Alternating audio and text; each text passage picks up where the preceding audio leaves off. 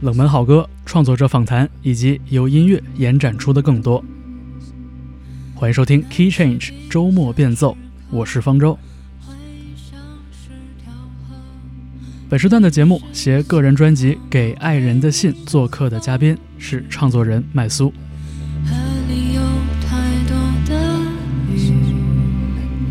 相比于当下的音乐潮流，这张《给爱人的信》听起来平静松软。却又不失其柔韧的一面。麦苏干净的嗓音将内心的诉说娓娓道来，仿佛一场独角戏。而偏向 Dream Pop 的音乐语言，很好的烘托住了这样的感性氛围。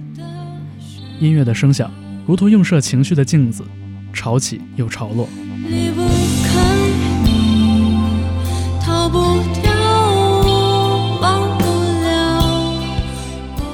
麦苏做客周末变奏，带来了这张专辑背后的故事。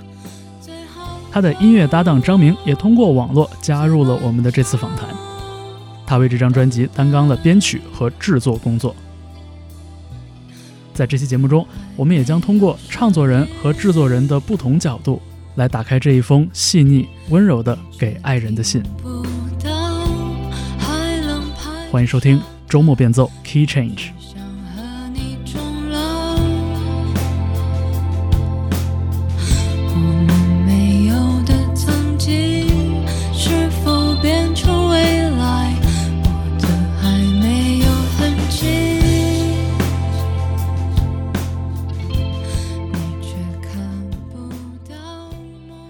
好，欢迎收听周末变奏 Key Change，我是方舟。呃，首先我们欢迎唱作人麦苏，跟大家打个招呼吧。嗯，周末变奏的听众朋友们，大家好，我是唱作人麦苏。嗯，然后这一次呢，呃，我特意呃跟麦苏商量了一下，然后我们还请到了一位嘉宾，他在长沙。然后他今天是通过这个线上的方式来加入我们，呃，我们欢迎呃麦苏这张专辑的应该是编曲和制作人，我们欢迎张明跟大家打个招呼吧。Hello，我是张明，方舟叔叔，好久不见，大家好，听众朋友们大家好，对，今天就是一个线上的一个形式，然后我们今天呢，呃，想和麦苏和张明呃聊一聊麦苏的这张二零二一年的专辑，叫做《给爱人的信》。呃，也想听二位讲一讲这张专辑背后的很多故事哈。我每一次听到一张专辑的时候，第一个好奇的问题，那就是这张专辑这些歌曲，这个创作是来自于哪一个时间段的一个积累？大概是哪一年的事情？大概创作的话，因为我创作有大概十年了，就但是最早期写的那些作品。就是都没有正式的发行过，嗯嗯，然后这张专辑里面的作品有近四五年写的，然后五六年写的，就大概是我创作生涯的一个总结吧。就是我们选了一些气质相似，然后比较能代表我目前的一个状态的一些作品。最早的作品大概是什么年代的？最早的作品的话，是我上高二、高三的时候。那时候在豆瓣的音乐人小站，然后那时候有一个另外的一个艺名叫胡田。然后我终于明白其实现在还有一些，嗯，当时在麻油叶民间组织嘛，嗯，然后当时有一些喜欢嗯麻油叶的朋友，应该就是对这个名字都嗯有所耳闻，因为我也参加过两次麻油叶的。周年的演出，嗯，对，所以大概是从那个地方起源的。嗯，那是当时在北京的一个，其实以这个民谣为主体的，就是像小聚会一样的。对，就是一个比较乌托邦的一个小团体。嗯，是。那像这种打着引号啊前半生的精选，这样的一种歌曲的挑选，那要把不同年代的不同的创作放在一张专辑里边。然后形成一个整体的话，那这个过程你会觉得，你会觉得很麻烦吗？或者觉得很困难吗？嗯，我觉得在这个过程，其实张明有作为制作人的角度，嗯，他有给我一些建议。就当时选曲的时候，我大概是给他发了有十几二十首歌，就包括一些很成型的 demo，也有一些比较片段化的。然后张明可能从中选了一些，然后我们两个经过商议，最终确定了现在这个曲目单。嗯，张明当时第一次听到麦苏的给你发的这些东西的时候，那当时这些作品里边有没有就是那种其实已经做的很成熟了，但是最终你觉得不太合适被拿掉的这种情况？呃，其实他当时发给我的，应该大部分都是一些弹唱的 demo，然后我其实第一次听到那些歌的时候，我就觉得他不应该去做一张民谣的专辑，所以我就一开始脑袋里面就有另外一些音乐的想法，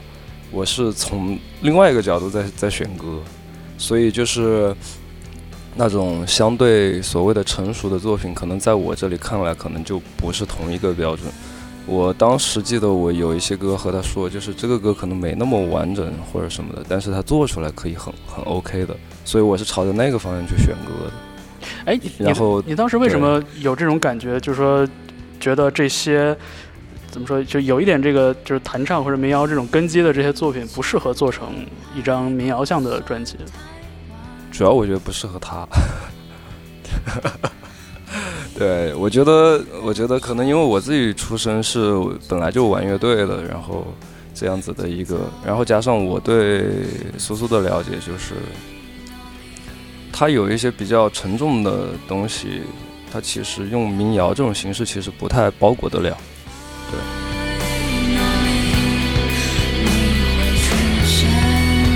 因为我最早都是在用唱作人的创作方式去，嗯，写这样的作品，但我觉得张明他为我赋予了新的意义和色彩。嗯嗯，就其实我个人的理解就是，我们可能中国现有的大部分的所谓的民谣音乐人，我觉得他们不是主动民谣，是被动民谣吧，就是没办法了，所以一把吉他在弹唱了，就被叫成了民谣，因为是用的民谣木吉他。但是我觉得很多人其实心里面想象的，其实不管他想过也好，或者没想过也好，就是其实他的音乐可能是一个呃很丰富的乐器成分，以及很丰富的一些人声编排的一些很有色彩感的一些音乐的，只是说可能自己现有的机会不够，导致成员没有遇到合适的也好，没没办法去，倒不一定说一定是能组建乐队。就是说，能组建一个能够让自己能够制作音乐的一个小团队，能够把这个色彩能够真正的实现的那种，所以就变成了，呃，本来要画油画的结果，先画了一幅素描的那种感觉。对吧？就是有可能是受制于客观情况，然后也有可能是受制于一些主观的情况。就是，对，就可能有一些作品，它可以在，比如说编曲和配器这方面有更多的。变化或者更多的色彩，我我最近发现那个做编曲的朋友很喜欢用“色彩”这个词，我觉得我觉得还挺好的。是，呃，所以你们两个人最初是什么样的机缘认识的？嗯，我最早认识张明是大概一五年左右，然后那会儿我们在年年底对，然后我们一起在南锣鼓巷的蘑菇空间。就现在那个店其实已经关了，对对对，对，但是当时对我们来说就是一个很有很放松的一个地方。然后我们两个会，嗯，那会儿还有其他的音乐人，我们会在那边演出，然后一起弹琴 jam，然后玩儿。而且我跟张明其实做过两场弹唱的音乐会，然后我还曾经给他弹过手风琴。哦哦，对对对，吹过手风琴，口风琴。啊，口风琴，口风琴，口风琴，对，没有没有那么高级，嗯，好的，那个魔空间，啊，我我我有点印象，是一个其实特别狭长，然后地方不大，然后有一个矮矮的一个小舞台的那种地方，基本都是弹唱，对，其实它当时应该叫做六九咖啡，对，啊，对对对，六九咖啡，对，对 对，是现在叫开了蘑菇空间，现在叫蘑菇空间了。对，对那个场地印象还蛮深的，因为那个空间比较狭小，所以整个的那个氛围感很重。然后现在想想就觉得，哦，如果就是比如说像民谣音乐人，他的整个的编曲或者演出的形式比较简单的话，在这种比较小的场地里边，其实就真的很舒服嘛。是是，想到这儿了。它其实挺像一个就是在谁的卧室，在谁的家里一样，它不贴满的海报吗？啊，对对对，对，感觉是舞台的后边都堆满了各种东西。对对对对对，就就像在家里一样。是，所以当时你们也就是基本都是就弹唱啊什么的。对对，然后当时张明住在胡同里的一个小二层，新街口，呃，新街口的那个一个小二层的地方，然后，嗯，在那个地方他 DIY 做了自己的第一张专辑，然后这个事情其实当时对我来说挺震撼的，就是能感觉到他是一个，嗯，有点疯，有点偏执，然后也很自我的那么一个人，然后其实这也造就了我之后会找他当我制作人。其实已经过很多年了嘛，但是他其实之前做的一些事情，已经在我心里留下了一个种子或者一个印象。嗯嗯，对。当时张明做的东西也是自己包办一切的那种。啊，对，那个时候也是被动民谣了。我在北京等于只待了一年半嘛，然后之前我本身也是在玩乐队，但是后来就是就乐队这种。不稳定因素太多了，所以后来跑到北京去，就是觉得与其等，那我还不如自己个人的东西也做一些。因为我其实自己的呃创作其实嗯就是种类还挺多的，就是有玩乐队的那一部分。然后后来我发现乐队这个成员在挺难等的，然后我就决定先把个人的东西先做起来，所以个人的东西可能就表现得更。更安静一点的这种所谓类似于民谣这样子的东西吧，对，所以我就先这样做。对，张明有一首《九九九加》在网易云。哦，是吗？其实当时，嗯，大概在我们认识之后一两年左右吧，然后张明就决定要回长沙。嗯。然后那时候我们还，嗯。就是没有预料到之后会有这个合作。对，那像你们平时会聊音乐，或者会去互相发自己喜欢的歌，就这这方面的交流多吗？我觉得在我想到他，嗯，做我的制作人之前，其实联系没有特别频繁。但是其实我有一直关注他，因为他就是回了长沙之后，我发现他就会经常发一些他弹后摇，因为他在一个后摇乐队，好像也当吉他手嘛。然后那会儿有一把 Fender，然后他整个照片的风格也都是那种特别迷幻摇滚，特别怎么样，就跟他之前做的那些民谣作品完全不一样。然后就是大概我心里就会有一个感觉，嗯，这也是就是日常可能不太主动聊天，但是朋友圈都看在眼里那种。对对对对对。呃，麦苏决定找张明做制作人的时候是什么时候？哪年？嗯。一九年的年底吧。对，一九年年底。我印象比较深，因为当时我去泰国玩，然后从泰国一回来，然后他就跟我说要跟我说个事情。嗯。对对，然后就我记得那天我刚好在演出的路上，他问我，他说要做个，我想做张专辑，他说我不想再等了什么的，就。因为所以，所以我那那去演出的路上，我说我演完出再和你说，具体和你说，所以我印象比较深刻。对，当时我已经陷入了一个怪圈，就是我非常想把这个专辑马上做出来，但是其实没有特别明确的方向。我我我心里明白，就肯定不会去做一个吉他弹唱的。嗯。但是，那我做一张什么呢？其实心里没有概念。然后当时，嗯，在音乐圈里可能认识的制作人啊，然后大家。嗯，认识的人也不多，所以我就自己陷入了一个自循环，很不健康。后来就真的崩溃了，然后就想到了张明，因为我觉得他在他的那个新街口的那个小房间里面做他自己的第一张专辑的时候，我觉得跟我那会儿的状态是特别像，就是不依靠任何人，就是靠自己，然后去以一个手工打磨的方式去做一张专辑。嗯嗯，然后当时张明给我给我回了一一句特别让我感动的话，然后我还放在了我的众筹的那个长图里。嗯，他说：“音乐远比我们认识的更重要。我看到的不是发专辑这些很表面的事物，而是你勇敢的走向和自我对话的新阶段。这件事让每一个自由清醒的人感到欣慰。”就是张明给我发了很很长的一段，这话说很感人。对，然后我就觉得这个事儿对了。这个话是我说的吗？是你说的，真的很感人哎。因为因为你像我，比如说我不是一个创作者，但是我不是没有动过这个念头。我就觉得，其实想捅破那个表达的窗户纸，并不是一个特别容易的事情。对，就是就是一旦有了这个念头之后，然后会有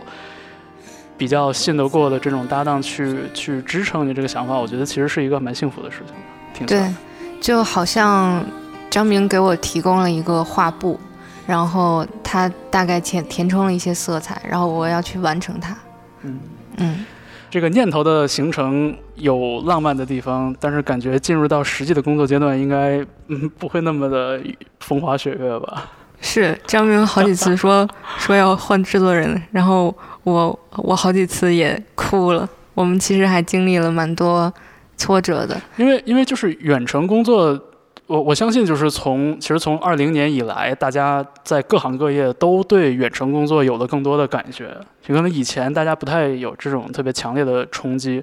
但是远程工作的这种隔阂的感觉，我觉得还挺严，就是就是它挺折磨人的。而我觉得，特别是像做音乐或者大家去磨一些想法什么的，你你说说这个延迟啊，或者这个视野和听觉的这种局限性什么的。嗯，但我觉得对于我跟张明来讲的话，远程工作其实并不困难。嗯，因为我当时就是最疯狂的是张明在三天之内做了前三首歌的编曲，然后那个编曲直接就定版了，直到现在大家听到最终的这个录音室版本。然后他做完那个编曲，可能过了一个多星期、半个月，然后他就直接来北京，我们就开始做了。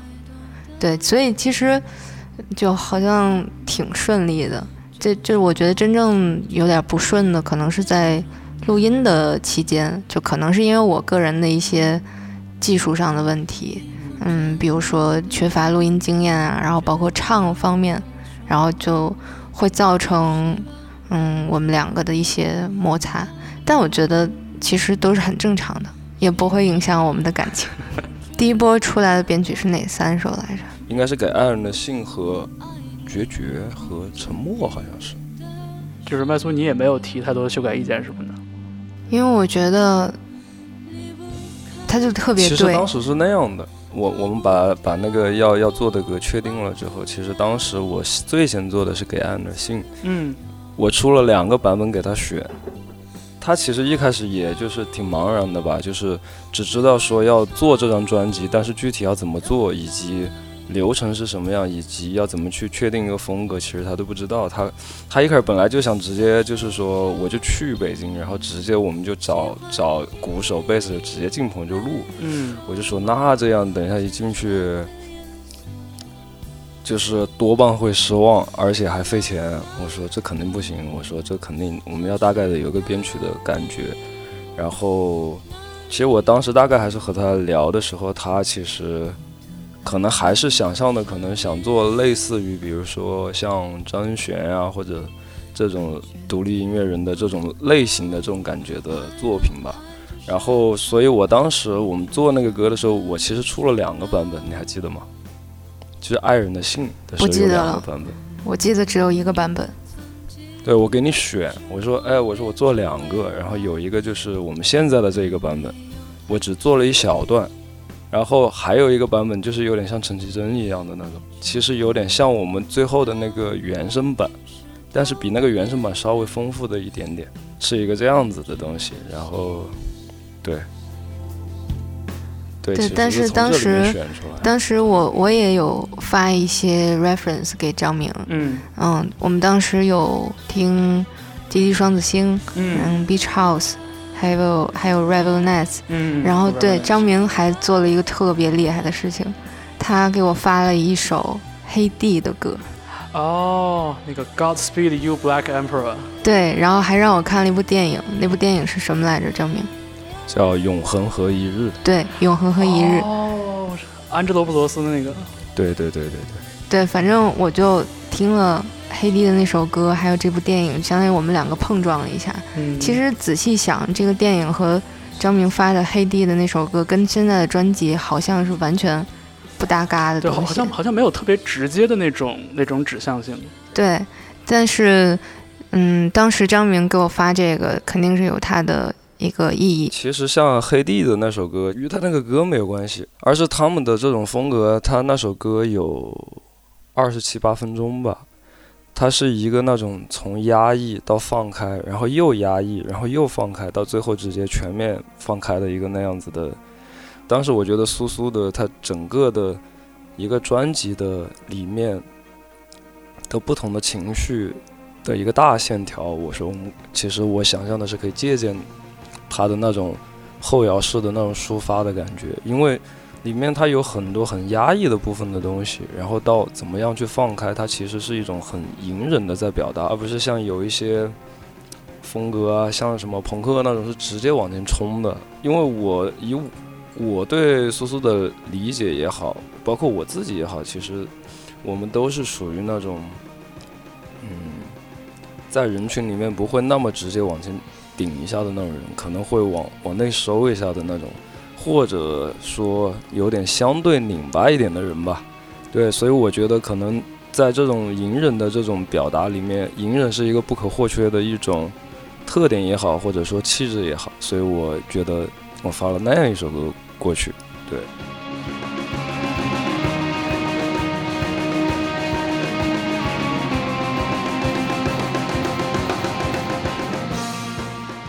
然后那部电影其实是安哲的电影，其实我看的也比较少，但是他的那种，我很喜欢他的那种镜头的那种凝视感，就是有一种很慢，感觉被定住了，但是又感觉又在流动的那种感觉。然后包括安哲里面的他的里面的配乐，其实也都是那种，就是你根本感觉不到那个音乐来了，但是他那个剧情就是，你回想到那个画面的时候，因为他的镜头很慢嘛，但是你每次回想他的画面的时候，却都是有声音的。我觉得这个是一个很神奇的事情，对，不像很多。很多的电影，其实你能想象到哦，具体画面就是哪个画面谁和谁相遇，就那样的。但是安哲的电影就是听的时候不记得有配乐，但是每一个画面感觉都是带着声音的。我觉得这个，嗯，这是一个很很那个的一个事情，对，很想把它给用进来吧，对。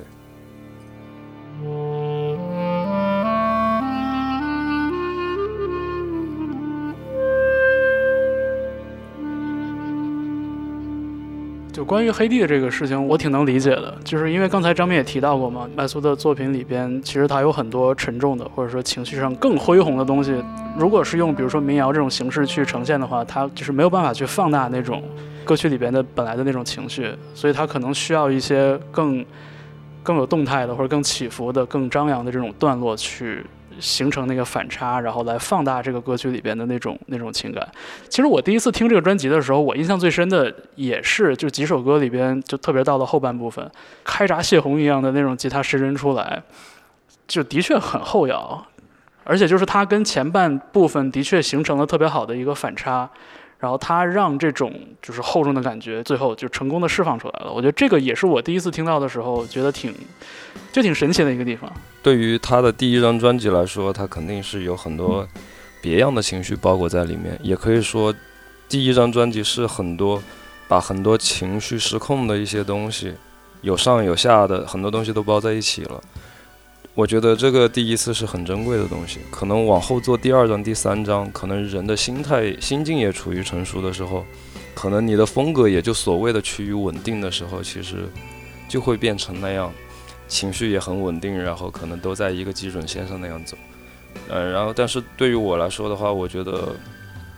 因为我做自己的第一章也是那那种意思，虽然说没有他的起伏这么大，但是。我这样走过来之后，我可能就会更珍惜，嗯，朋友的这样第一次去，去去打开自我的那些更细微的点。所以我选歌的时候一开一开始也选了一些，就是不要一直平到底。就是我们这张专辑里面，其实浪漫的也有什么样子的，就是情绪都都会在里面。对，这个是我比较可能和可能和其他人听到这种。理解的不一样的地方，就是可能别人会觉得，啊，这张专辑怎么重的也有，然后轻的也有，什么都有。然后，这个其实是我和苏苏两个人就是碰撞出来的结果。我觉得，对，对，其实相当于是对他自己过往的一些情绪的一个多方面的一个交代吧。对，是，而且相当于开阔出了很多不同的可能性。其实对我未来发展的方向，可能就就。好像这个区间变得很大，嗯，就比我之前就是我好像被封印了一样。然后张明就是让我打破了那个东西。你像张明的这个想法，就不是以这个市场发展为第一导向，他考虑的角度其实是说怎么能多维的把这个这个作者本身的第一性的这种这种情绪给它呈现出来。我觉得这个还挺还挺有意思，对就这种感觉。而且其实我想给其他的，不管是唱作人还是乐队也好，就是找制作人的时候，有时候不一定要看他的名气或者他过往有多少厉害的作品，其实更多的是要找一个了解自己的，嗯而且最好这个制作人他本身也是一个创作者，这样他会更加能够挖掘到，嗯，你写的这些作品背后的一些东西。对我觉得可能超过了普通制作人所做的一些范畴。是因为这张专辑给我一个很深刻的一种印象是他的那种倾诉感很重。这张专辑里有很多的歌曲都是用第二人称去创作的，就是有一个我和你这样的一种关系的存在。然后专辑的标题和它的标题曲就是《给爱人的信》，我觉得的确是一个很很容易激发人想象的这么一个意象的存在。因为写信这个东西可以把很多不同的情绪都装在一块儿，对吧？写信的倾诉，它既可以是开心的，也可以是所有的这种愤懑的，甚至是难过的东西在里边。对，关于这个你你所感受到的这个人称的问题，其实我嗯想补充两句，就是从你在这上有一些刻意的这种设计，或者说这种想法吗？对我觉得可能跟我之前做记者学习的这个专业有关。嗯嗯嗯，做一个记者肯定是要既主观又客观，就是你需要第一需要客观的聆听，然后第二就是你在完整的呈现一个故事的时候，你会有一些主观的编排，就等于说你所搜集到的这些素材，你需要用一个主观的方式去把它排列出来。所以我觉得在创作音乐的这个方面，可能我把我自己也当成了素材的一部分，就好像我就是你，你就是我。嗯，不管是我自己的经历也好，还是我听到的别人的故事，我所感受到的别人的情感，其实我都是站在另一个地方在看着所有的一切，所以，嗯，呈现出来的感觉就是，就是我作为创作者，我既在这些作品里，我又不在这些作品里，就是这个音乐的主角可能是任何一个人，嗯，嗯。哦，这个角度有点有点有意思，甚至把自己都抽离开了。我觉得比较常见的一种情形，也是我们对所谓 artist 的一个很重要的想象，就是他们是一些非常自我的人，他们在作品中的这种倾诉，他们是有绝对主动的开火权，他们甚至可以不考虑这个叙述的客体，或者说是这个作品的受众。但是像刚才麦苏提到的这个角度，我其实有一点意外，我因为我也做了好几年的记者，所以我在想这个主观和客观的这个事情还蛮有意思的。就是你到底是更爱你自己，还是你愿意把自己抽离出来，去客观的看待你所处的世界，甚至是客观的看待一个不完美的自己，就是可能是视角的问题。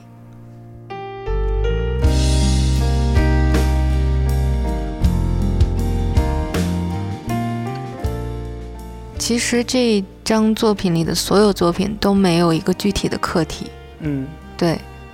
嗯，它只是一些情感的瞬间，就它定格了一个瞬间，那个瞬间有什么情绪，然后有什么故事，就是这方面我还是把自己抽离的比较清楚，就可能凝结了很多不一样的元素。你这个过程有点像写短篇小说一样，感觉。嗯，我其实就是在我自己安静的时候，我有思考过这个问题。我觉得我好像是在用音乐书写或者呈现一个故事的记者，就还是回到了我自己的学的这个专业上。哦，对，然后我觉得最艰难的一首歌应该是《沉默》吧，当时张明也有印象，然后主要是唱的这个方面，在技术上，我跟张明还曾经会有一些争论，比如说，嗯，就是具体要怎么唱，嗯。他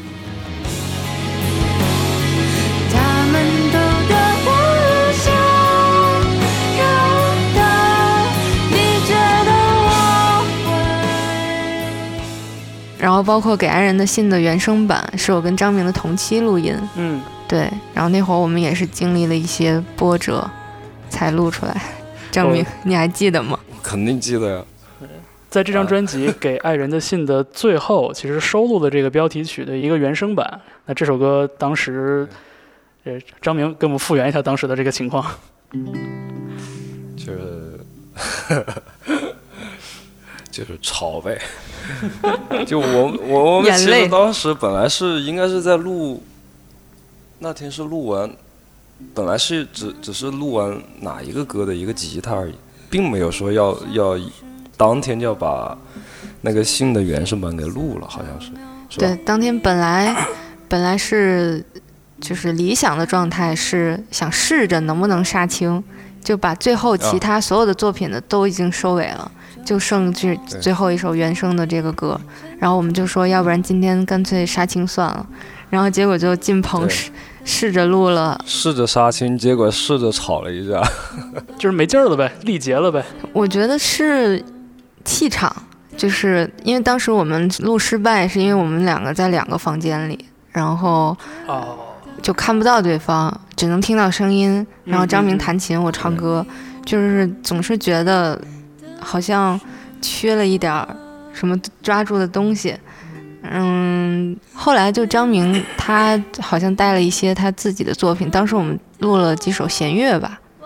录了一个四重奏的一个弦乐组。然后我们两个就在录的这个弦乐之间就平静了下来，然后之后我就主动跟他去和好，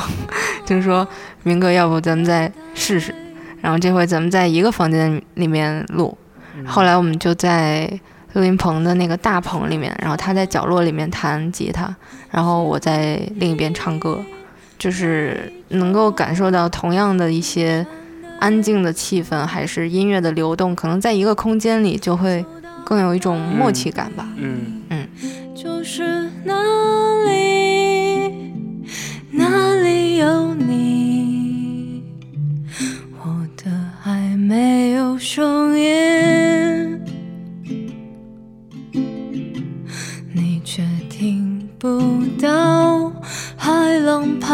拍着沙滩。想和你终老。但是就是就有点像我们现在在视频聊天一样，但是能感受得到对方，就是能看得到对方，虽然没那么近那么清楚吧，对，但是能够就是看得到。我们之前录是直接他在大棚，我在小棚，两个人是完全隔开的，对，就就只靠耳朵里面听着他听着我的吉他进唱之后，我再根据他的唱，然后再。把情绪慢慢铺开的这样去弹，然后就所以就，哎，其实我现在回想起来，可能因为准确来说，嗯，像我啊，包括像苏苏，其实在这个时代来说，应该算是更迟钝一点或者更愚笨一点的人，因为其实音乐的话，最直接是来自于乐器的声音，而不是现在电脑能做出来的声音。直到电脑发明之前，其实我们的音乐本身就全都是同期在录音，就像演奏一样，他在演，我在唱，而不是像现在这么便捷的，我录一轨吉他进去，再录一个鼓，然后最后再录一个人声这种所谓分轨的伴奏式的录法。所以其实我觉得我们的这个吵，其实现在回想起来，我觉得可能是必然的，因为我们当时其实触及了一个。很本质的一个一个一个冲突吧，就是他突然一下回归到了你音乐本应该有的样子，结果你们俩人却被隔在一个地方，这不是一个很很诡异的事情吗？你想象一下，如果要是说啊，一个乐队好，我们在本来是在演出，结果有一个人在家里演，就不后来我们现在说什么五 G 发展了之后，大家都可以在家里排练吗？我觉得这太诡异了，这种事情。对，就其实他本质上来说，你看到这个人。其实也不会对你产生多大的东西，但是音乐它就是一个空气在震动的东西。共鸣这个这个词其实挺挺厉害的。对我觉得我们现在的音乐其实抛开好听不好听，或者说商业小众什么的，但是其实共鸣为什么越来越少了？我在想是不是因为我们在做的过程里面自己给自己的共鸣都已经很少了，就是大家都是啊，你进去录的时候鼓手没来。鼓手来录的时候，贝斯手没来，反反正最终，哎，我们这歌出来了，就是录音师和混音师可能才见证了你们同时出现出现的那一幕。嗯，对，其实自己相互都不知道他是什么时候录的，或者包括什么什么的。对，所以我觉得我们当时那一刻其实就是有点懊恼，就是因为我也是一个很感性的人，就是我的吉他其实我没什么技术可言，对我弹琴更多的时候我会很接收当时的那一个气氛给我的一些所谓的信号吧，然后我会去处理我的轻重缓急啊以及什么东西的，对，所以我们那一天明显是有点操之过急了。嗯，然后再加上你又和对方感觉是没有没有互通的这种感觉的时候，所以很容易就，你要录音棚那个地方本来就是很容易让人焦虑的一个地方，关关上门什么声音都没有，只听到自己的心跳砰砰砰的，然后就对。最漫长的等待。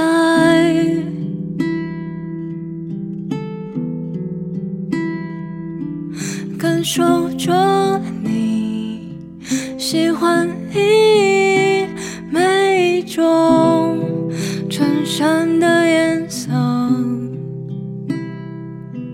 走到哪里就是哪里，哪里有你，我的爱没有声音。是，而且我觉得就是特别对于像我们听到的这首歌，它用一个非常本源的这么一个方式来呈现，它这个这个歌曲的形式本身就放大了这种字里行间的这种细节。对，甚至会放大了一些瑕疵、不完美的地方。但我觉得，嗯，我可以接受它，嗯，因为我觉得它非常的真实，可以碰到一些东西。的确，我觉得其实听音乐的人，大家的耳朵比自己的大脑要感性多了。就其实那种字里行间的东西，大家是能捕捉到的。就我我一直比较相信这一点，所以你看，就是我们今天录节目，就是开视频也是一个很正确的选择嘛。对对对，对还不错。就是我我我我很能理解你们说的这个点，就是当大家这个共处一室的时候，它会有一种一加一大于二或者一加一加一大于三的这种效果。那多出来的那一部分，其实就是一些像默契一样的东西，或者像共鸣。我觉得共鸣的确也是一个很好的词嘛，就它既可以是比喻意的，也可以是实际就字面意思。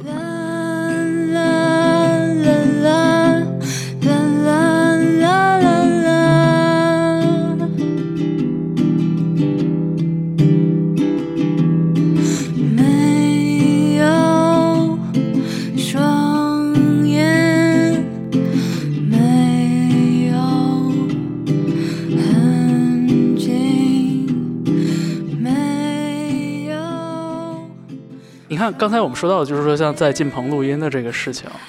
提到嘛，就是说乐器更多的希望是听到它在空气中的这种震动带来的声响。我如果我没理解错的话，其实张明也是一个 old school 的一个人。对，以我对张明的了解的话，我觉得他是一个非常真实的人，就他宁可真实的去燃烧自己，他也不要做一个虚假的完美的幻象。我觉得最最嗯让我震撼的一个表现吧，就是当时，因为他一个人弹了所有的吉他、贝斯，然后吉他包括好几轨电吉他，嗯好几轨木吉他，可能一首歌里我们会叠很多层嘛。然后他在嗯录音棚里面给我的感觉，特别像一个在专注伐木的一个人。他特别的坚韧。如果按照比如说其他人如果没有那么坚韧，因为录音其实是要求你可以你要全神贯注嘛。嗯但其实他每一遍都特别稳，他也没有任何的抱怨，他只是一遍一遍的在弹，直到达到一个 OK 的状态。然后就给我的震撼其实还蛮大的。嗯嗯所以就是，即便很多东西是可以用软件或者硬件来完成的，但是你们还是选择走了那个相对传统一点的，或者相对本真一点的那个路线去做它。对，其实我觉得这点上，嗯，我也跟张明学到了很多。嗯，嗯，有的时候要去要去逼自己一把。就是因为上一次见到麦苏的时候，他跟我说，他最近一直在排练以一个单人乐队的形式来登台表演。然后我觉得这不就是一个人和很多人，单人和乐队，电子设备和原声乐器之间的这样的一个挺永恒的一个矛盾嘛？对，我觉得，嗯，主要是跟张明的这个异地问题。就是如果张明在北京的话，我觉得我们两个可以做的特别炸，嗯但是，嗯，不得不接受生活里的一些遗憾吧。但是还是要还是要继续努力嘛。嗯，我在想，就是其实我觉得未来张明跟我还是可以可能会去做一些乐队化的现场，嗯但是需要可能我更努力的去争取一些机会也好，还是嗯去得到更多人的关注也好，嗯，我觉得就慢慢来吧。哎，但是麦苏，你你觉得吉他加工作站，然后加唱的这种单人乐队的形式，你觉得这形式好玩吗？好玩是挺好玩的，但是其实跟专辑，尤其是录音室，感觉那种起伏是很不一样的。嗯，我现在做的艺人乐队，因为张明前两天来北京了嘛，哦。然后他也看了，嗯，其实我跟他也有一个共同的一个感觉，就是这种用 loop 的形式去做出来的现场，它可能会比较氛围，然后比较 dream pop，比较梦幻。嗯，但就像张明早早先在节目里面讲的，他就动态没有那么大，他很平，嗯不像我们在专辑里用真实的乐器去燃烧出来的那种情感那么爆裂，所以这可能就是区别。呃，呃其实其实我我一直不觉得这个原声乐器和和电子啊和这些东西是有冲突的。我觉得其实就有点像你你用铅笔和和那个蜡笔在画画，同时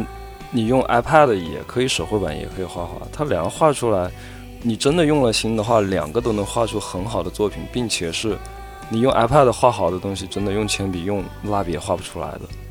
对，它只是说两种不同种类的一种画面感的的的声音吧。然后我觉得苏苏你现在做的这种东西呢，就是说，嗯、因为首先当然还是我们的距离肯定有很多的因素是没办法打破的，但是我觉得这样的一个形式的尝试其实是特别棒。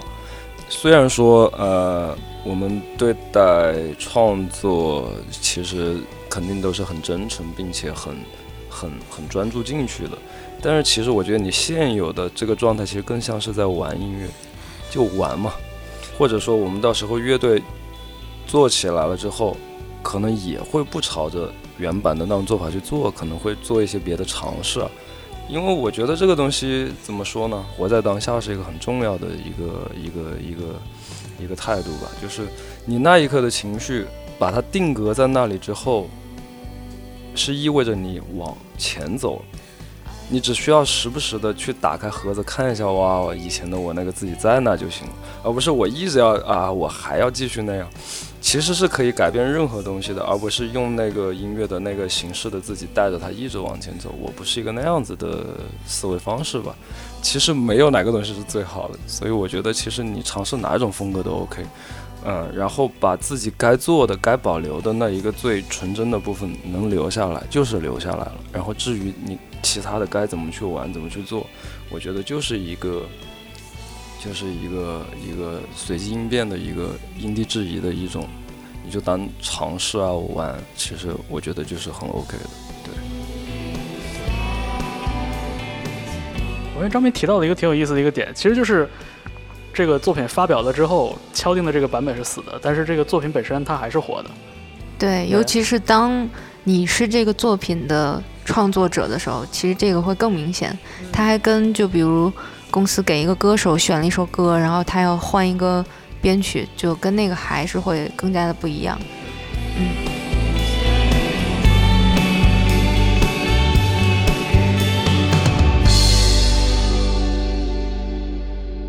所以你看自己这些稍微早期一点的作品的时候，有没有那种时刻被自己当年的这种，就是文风啊、笔触啊，或者是这种情绪给吓到？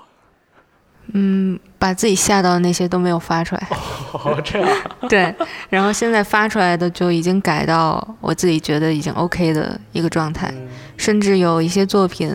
我觉得超乎了我自己对我自己的了解。比如说我我跟张明录的非常困难的《沉默》这首歌，嗯，沉默这首。对，其实我们听到最终这个版本是张明提出要升两个调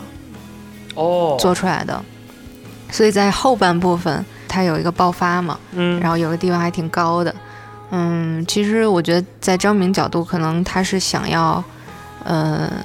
去做一个更加大的一个对比，之前那个调可能会比较平，嗯，但对我来说就是一个挑战。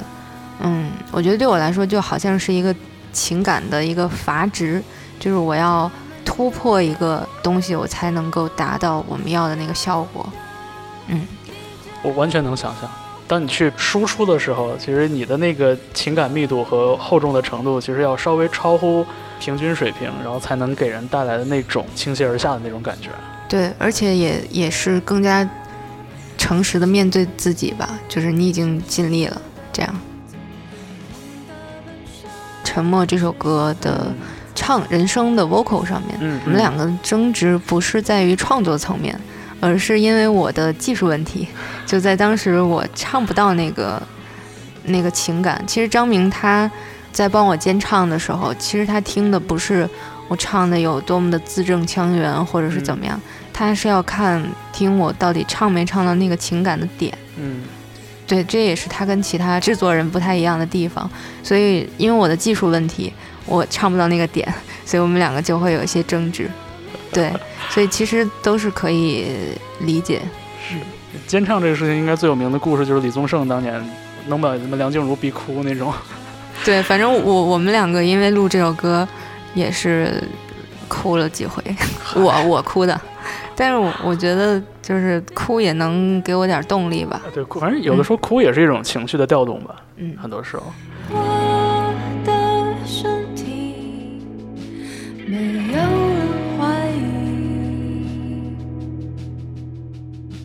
那我觉得这个的确是一种